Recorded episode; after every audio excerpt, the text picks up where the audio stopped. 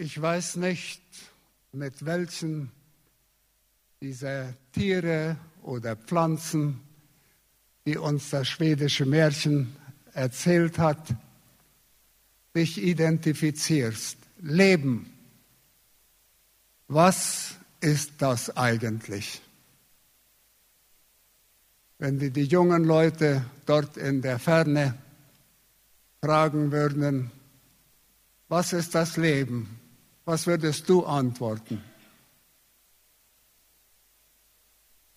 Hier Friedrich, über 80 Jahre alt. Hans Braun, über 80 Jahre. Ohne Eltern nach Paraguay gekommen, bei Tanten aufgewachsen. Ansiedlung, schwerer Existenzkampf.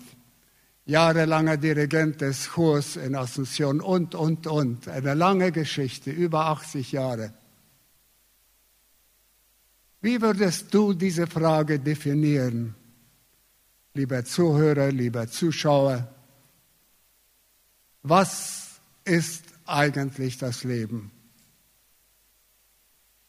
Ich wurde aufgefordert, ein paar so Dinge aus meinem Leben erzählen, der ich ein sehr bewegtes, ausgefülltes, ein erfülltes Leben gehabt habe. Fast so wie diese Heckenrose, die ein Blütenblatt nach dem anderen hervorschob und sagte, das Leben ist lauter Freude. Nein, das war es nicht. Die Honigbiene, die mit beladenen Pullenstaub zurückkommt, das Leben ist eine Abwechslung, Vergnügen und Arbeit. Ja, da könnte ich eher zu Ja sagen. Der Maulwurf, und die vom Chaco kommen, wissen, was der Butzer ist. Ja? Das Leben ist ein Kampf im Dunkeln. Nein, für mich war es kein Kampf im Dunkeln. Der Adler, der hoch in den Lüften über uns alle fliegt, dann sagen äh, der Adler, das Leben ist ein Streben nach oben. Je nachdem, was er damit meint muss definiert werden. Und zum Schluss, um dieses Märchen nicht noch einmal zu erzählen, der Junge, der müde, der junge Mann, der müde vom Tanzen und Trinken, alle Viere von sich streckt im Gras und feststellt, dass sein Leben ein immerwerdendes Suchen nach Glück ist und eine lange Kette von Enttäuschungen. Ich weiß nicht, mit welcher dieser Definition du dich sympathisierst. Ich werde weiter nicht auf meine Lebenserfahrungen eingehen, außer ein paar kurze Beispiele. Ich weiß nur, dass der liebe Gott mich sehr jung am Kragen erwischt hat denke, ich war 15, als ich Sonntagsschullehrer war, wurde. Mit 16 habe ich die erste Lektion für Sonntagsschullehrer gegeben. Wenn ich heute daran denke, arme Sonntagsschullehrer. Mit 18 hatte ich mein Diplom für Lehrer in der Hand. Mit 19 übernahm ich eine Schule ganz alleine. Und so hat sich mein Leben gestaltet. Ich kann heute nur rückblickend sagen, es war abwechslungsreich und für mich interessant. Und ich hoffe, dass ich den Rest der Kapitel auch noch erleben kann. Alle Menschen, und wollen wir mal alle in Anführungsstriche stellen, vielleicht relativieren wir das ein bisschen. Die meisten Menschen haben eine Vorstellung vom Leben und wie sie sich ihr Leben wünschen. Alle haben sie eine Vorstellung, wie sie von Menschen gesehen werden wollen und von Menschen behandelt werden wollen. Und wir Christen haben Vorstellungen von Gott. Und das ist recht so. Wie er uns helfen könnte und wie er uns helfen sollte, unser Leben zu gestalten unsere Ehe, unsere Familie, unsere Arbeit, unseren Dienst zu segnen. und unsere wirtschaftliche Situation zu garantieren. Liebe Freunde, was passiert aber im Leben, ganz gleich wie du dein Leben definierst? Was passiert aber im Leben, wenn Dinge anders kommen, als dass wir sie uns vorgestellt haben, als dass wir sie uns gewünscht haben? Unabhängig von der Definition. Und heute wollen wir uns eine Begebenheit, und ihr habt schon gemerkt, dass wir ein bisschen Ferien machen von den Lehrpredigten des Philipperbriefes, Heute wollen wir uns eine Begebenheit anschauen aus der Bibel, die uns zeigt, dass erfolgreiche Menschen auch Situationen im Leben erfahren, die Lektionen für sie hinterlassen. Und ich habe daraus vier Lektionen genommen, die auch für uns, und ihr habt sie im Sonntagsblatt, die auch für uns sehr wichtig sind. Ich möchte diese Geschichte lesen aus 2. Könige 5, Kapitel 5. 2. Könige, Kapitel 5, die Verse 1 bis 16. Naemann, der Feldhauptmann des Königs von Syrien, war ein trefflicher Mann vor seinem Herrn und hochgeachtet. Denn durch ihn gab der Herr Heil in Syrien. Und er war ein gewaltiger Mann. Aber, und in unserer Studienzeit in den USA habe ich gelernt, und Paul wird mir vielleicht recht darin geben, dass in den USA die Redewendungen meist so laufen, dass man eine Behauptung macht und dann sagt man irgendwann Bot. Aber das Wetter ist schön, aber es ist kalt. Damit hat man einen Einwand gegeben, sogar bis hin eine Meinung relativiert.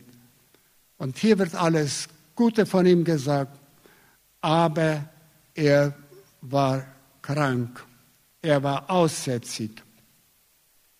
Die Syrer waren auf Raub ausgezogen und hatten ein junges Mädchen aus dem Land Israel weggeführt, die war im Dienst des Nahemanns Frau. Sie sagte zu ihrer Herren, ach, dass mein Herr doch bei den Propheten in Samaria wäre.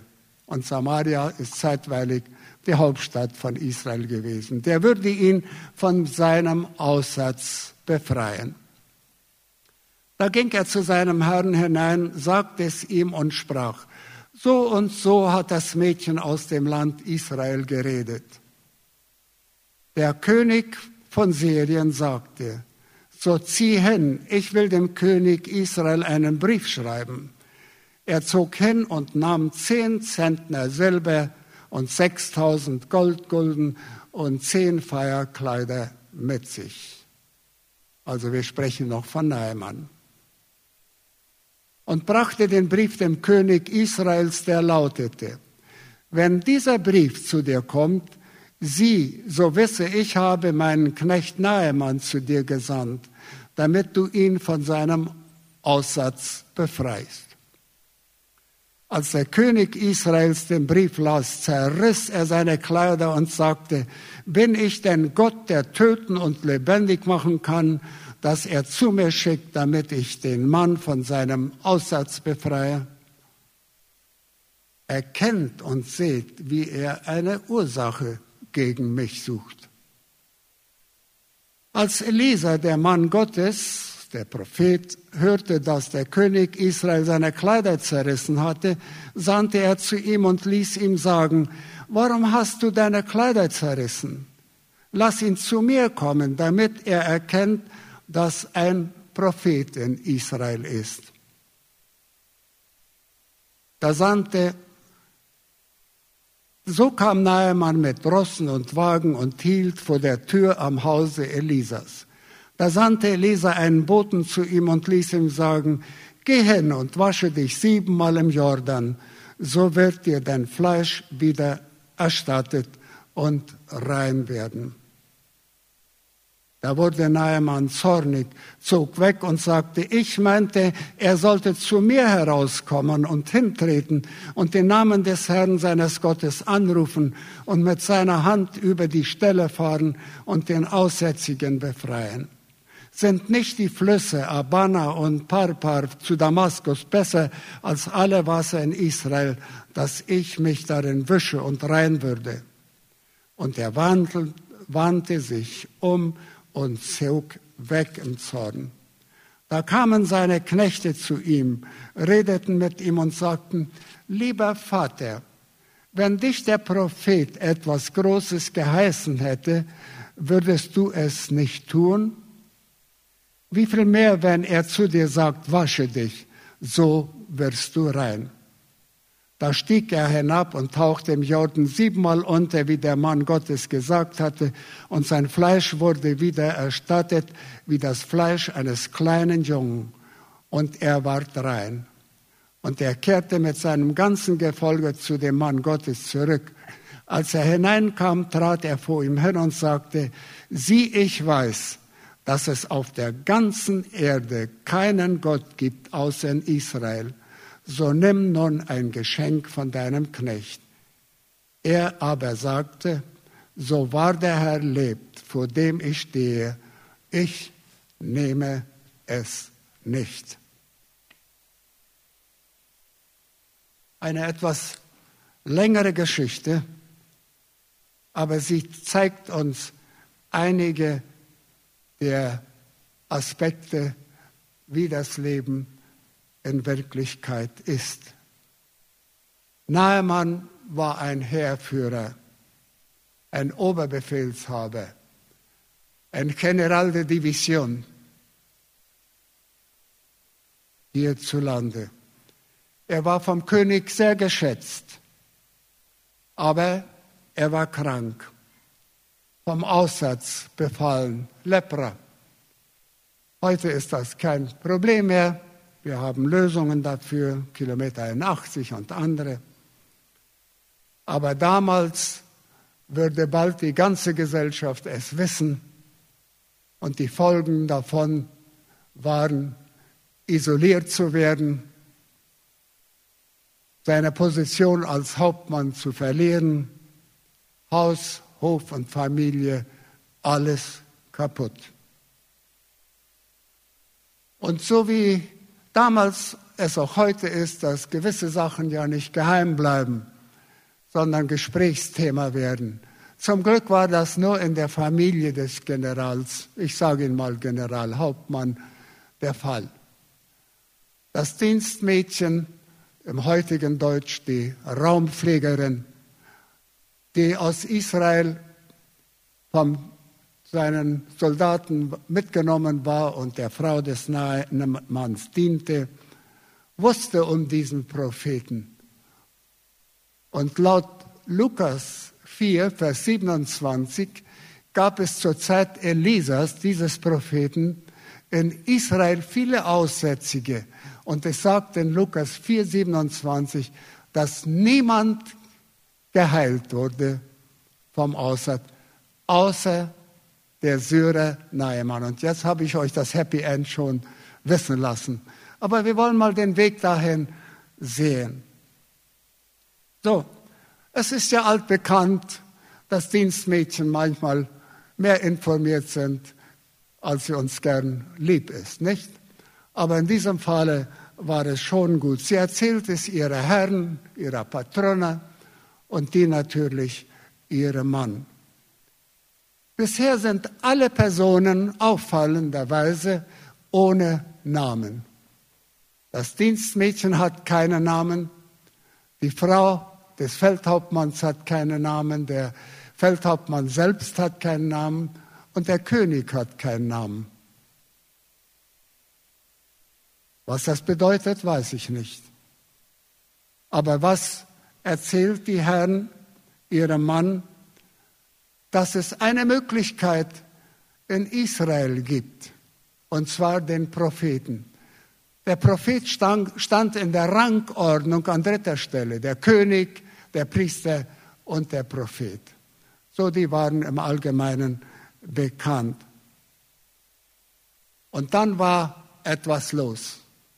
Der König setzte alle Hebel in Bewegung. Auf höchster Ebene ein Akkreditationsschreiben, einen Brief auf diplomatischer Ebene für den König in Israel.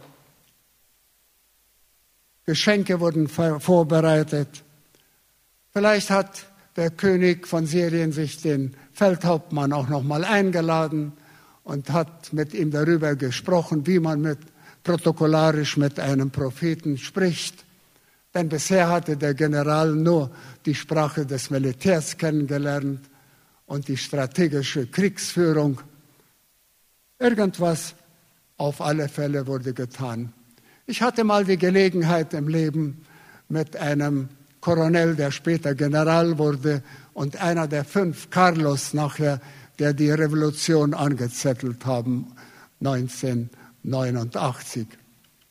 Das ist kein leichtes, keine leichtes Verhältnis. Wir hatten ein gemeinsames Projekt.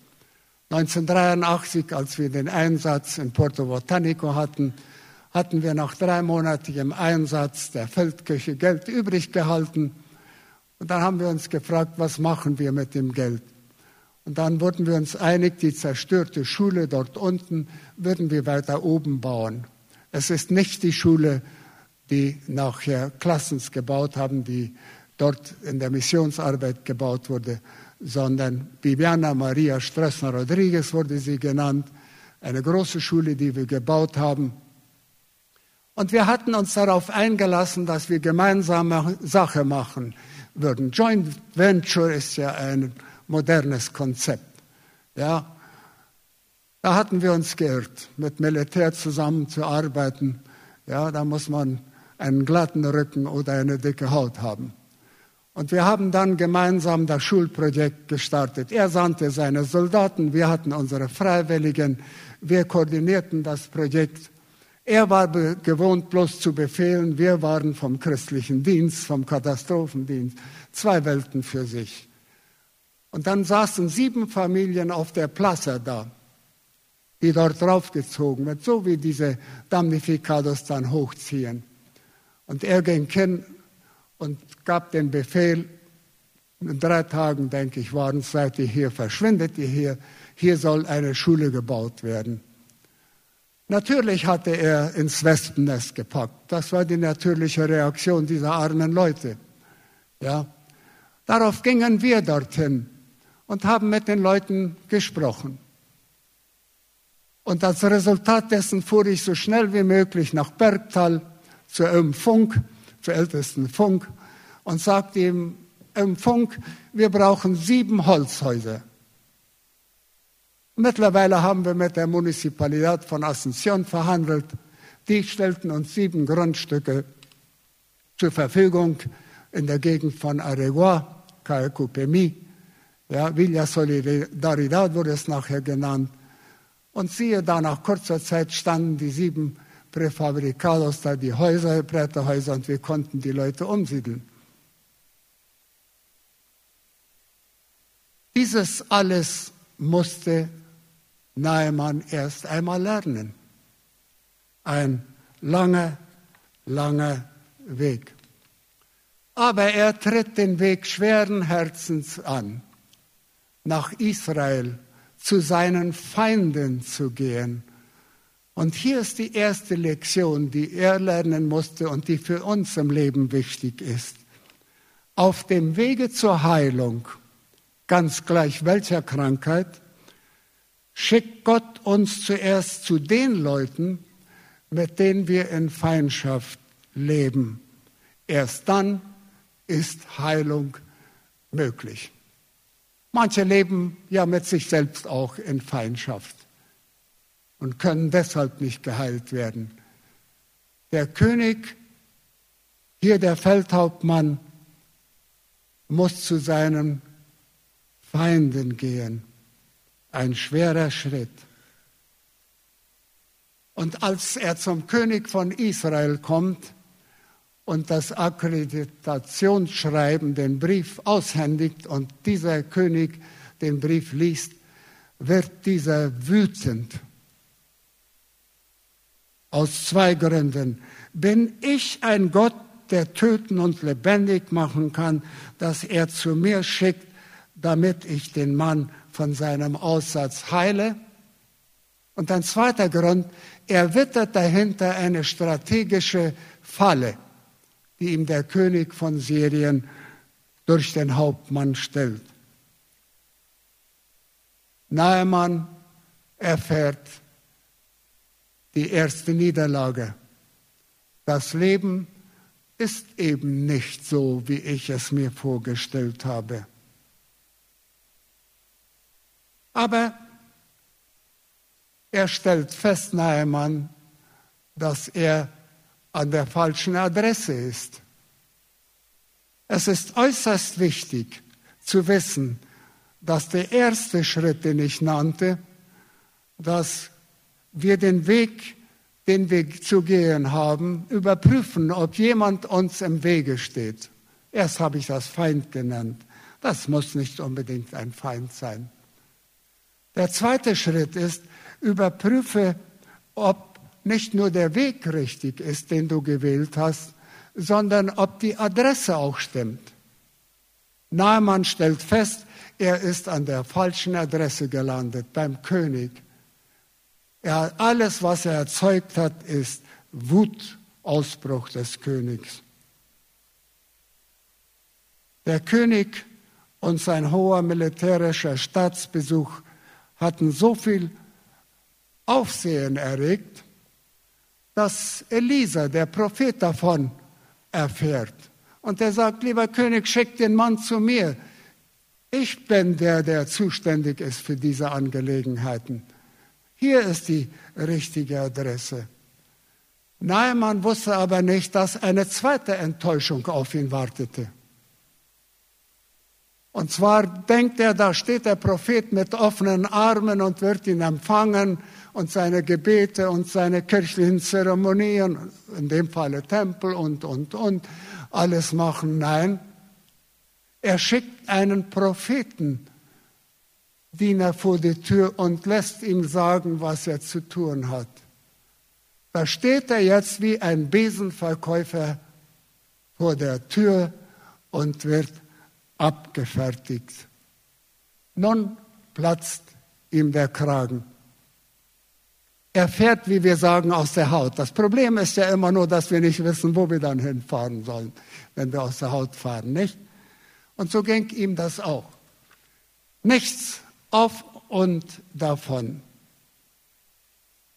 Aber er musste lernen, dass auch hohe Machthaber wie er einmal vom Ross absteigen müssen, wenn sie geholfen werden wollen. Weil hier waren es die, seine Mitgenossen, seine Knechte, seine Untertanen, die zu ihm gingen und zu ihm Vater sagten. Sie stellten seine Ehre nicht in Frage, seine Autorität nicht in Frage. Und liebe Freunde, wir wohnen in einem Land, wo wir einen großen Fehler machen können, wenn wir Autoritäten, denen wir begegnen, ihre Autorität untergraben, in Frage stellen. Autoritäten sind da, damit sie respektiert werden. Aber hier haben wir es mit sehr schlauen, sehr klugen Dienstpersonal zu tun. Sie stellen ihm Fragen. Wieder ein Beweis dafür, dass Fragen stellen ein Zeichen von Intelligenz ist und nicht von Dummheit. Die Dummen wissen alles, die brauchen nicht fragen. Sie fragen ihn, wenn der gefragt hätte, der Prophet, etwas Großes zu tun, hättest du es dann nicht auf dem wirklich getan.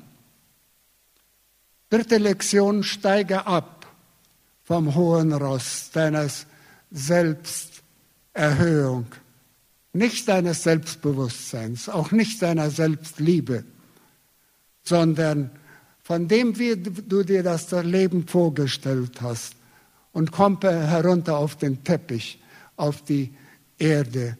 Denn nur Hilfsbedürftige können Hilfe erfahren. Jesus sagt es auf einer anderen Stelle, Der Gesunde bedarf des Arztes nicht, nur der Kranke. Und wir haben in der Bibel genug Beispiele von Leuten, die erst auf die Nase fallen mussten, so wie ein Petrus, ja, bevor er ein Fels der Gemeinde wurde. Wie viele haben auf Knien vor Jesus gelegen? Und lieber Freund, der du zuhörst oder zusiehst, ob hier oder irgendwo in der Welt, wenn du im Moment auf Knien liegst und mit dem Leben kämpfst, weil es dich hart angepackt hat oder anpackt, dann vertraue darauf, dass Jesus schon unterwegs ist, dir die Hand zu geben und zu sagen, steh auf, Bruder, steh auf, Schwester, steh auf, Freund.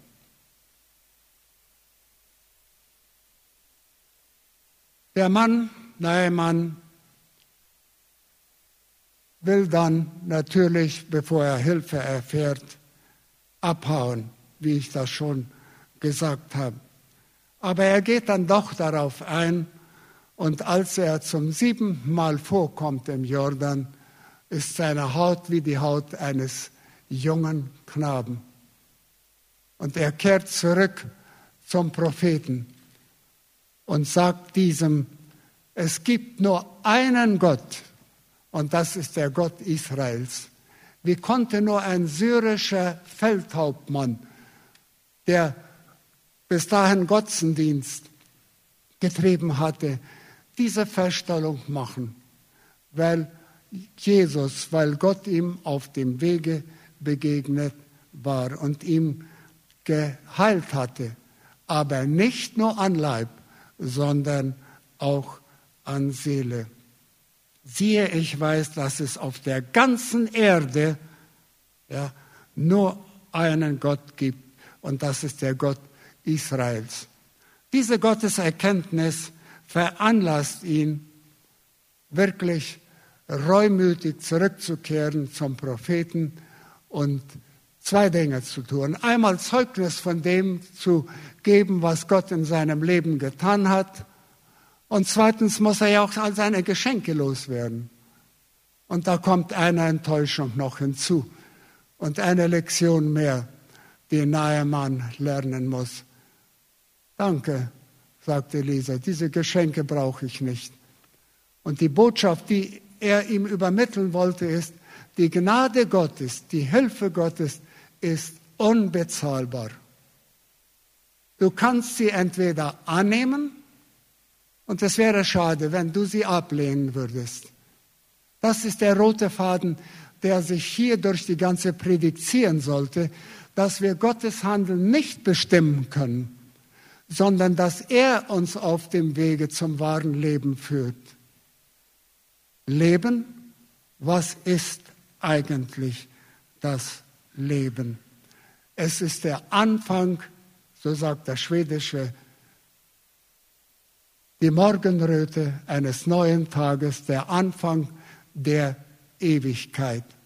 Und wie viele Leute haben das erlebt, wenn wir von Henry und Liane gesprochen haben. Die haben die Morgenröte dieser Ewigkeit hier gefunden.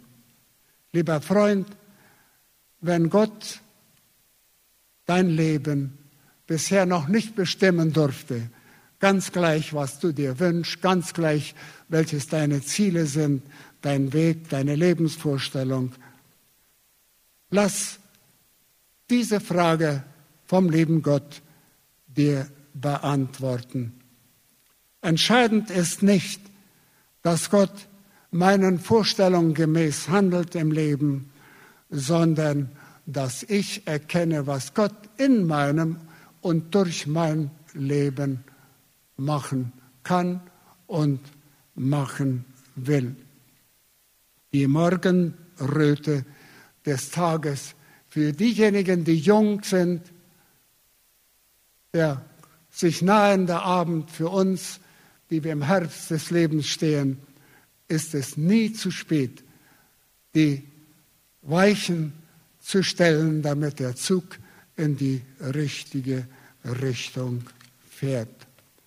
Die Gnade Gottes ist unbezahlbar. Ich hoffe, du kannst sie annehmen Aber Elisa tut noch eine Sache. Er entlässt den Nahemann in Frieden. Er merkt, dass dieser Mann ganz am Anfang seines Glaubens steht und dass der noch vielerlei lernen muss im Leben. Und zweierlei wünsche ich dir in deinem Leben, dass du Gottes gnädige Hilfe an dem, an der Stelle erfahren möchtest, wo du sie gerade am meisten jetzt brauchst. Und dass du ihm den gnädigen Gott und seine Vorstellungen für dein Leben annimmst und aus dieser Begegnung heraus als ein veränderter Mensch ein Leben leben kannst, das sich lohnt zu leben. Denn es ist kurz, das Leben.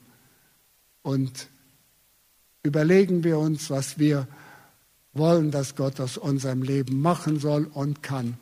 Und wenn du das noch nicht erkannt hast, möge Gott dir Gnade schenken, es zu erfahren und zu erkennen und danach zu handeln. Amen.